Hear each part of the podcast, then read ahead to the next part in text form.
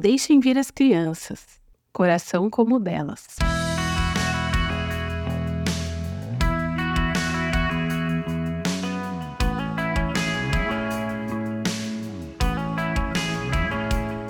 Naquele momento, os discípulos chegaram a Jesus e perguntaram: Quem é o maior no reino dos céus? Chamando uma criança, colocou-a no meio deles e disse: Eu lhes asseguro que, a não ser que vocês se convertam e se tornem como crianças, jamais entrarão no reino dos céus. Portanto, quem se faz humilde como esta criança é o maior no reino dos céus. Quem recebe uma destas crianças em meu nome está me recebendo. Mateus 18, de 1 a 5. Essa pergunta de quem é o maior no reino dos céus demonstra que a motivação de alguns discípulos é, para servir Jesus, né, ali naquele momento, estava meio equivocada. E que talvez eles estivessem mais interessados em status e sucesso e reconhecimento do que no serviço em si.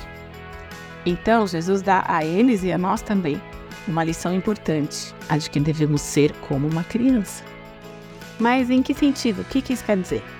Muita gente não gosta de ser comparada a uma criança, pois considera um sinal de maturidade. Então, para responder a pergunta, vamos pensar um pouquinho nas características das crianças. Elas são leves, simples, não fazem acepção de pessoas, até porque muitas vezes elas nem percebem as diferenças que existem entre uma e outra, né? Por exemplo, tipo do cabelo, cor de pele. A criança não tem preconceitos. O seu coração é puro. Ela acredita naquilo que é dito para elas. Elas são humildes. É uma virtude que agrada a Deus, como nós lemos em 1 Pedro 5,5. Da mesma forma, jovens, sujeitem-se aos mais velhos. Sejam todos humildes uns para com os outros, porque Deus se opõe aos orgulhosos, mas concede graça aos humildes.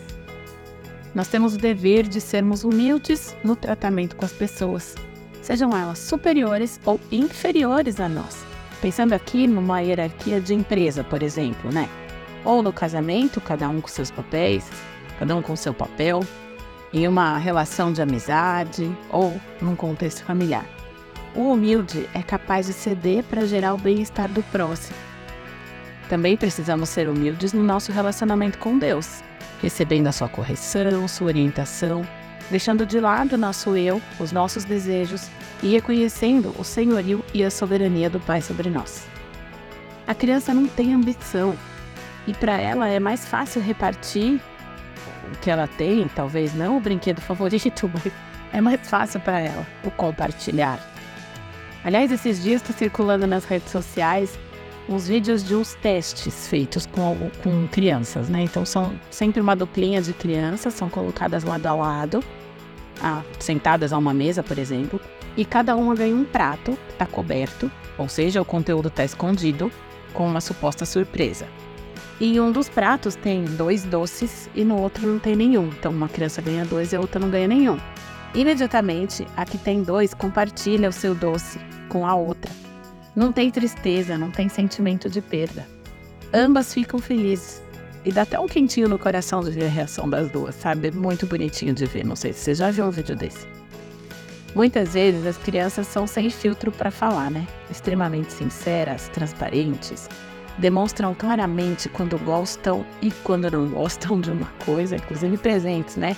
Elas até faz a gente passar umas vergonhas de vez em quando. Elas são sem fingimento, sem máscara. Quantas vezes é isso que nos falta, né? Deixar cair as máscaras, agir com mais sinceridade de coração.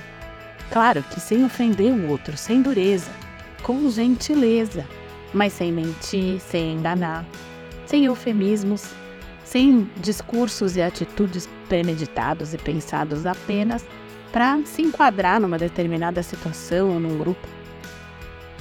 O coração da criança é um solo fértil no qual a mensagem plantada cresce e frutifica. O nosso coração deve ser assim também. Quando lemos e ouvimos a palavra de Deus, ela deve enraizar, crescer e frutificar em nós e através de nós. Um coração como o de uma criança é o que Jesus espera que a gente tenha. É aquele coração que estará apto a entrar no reino dos céus. Então, que sejamos cada dia mais parecidos com crianças.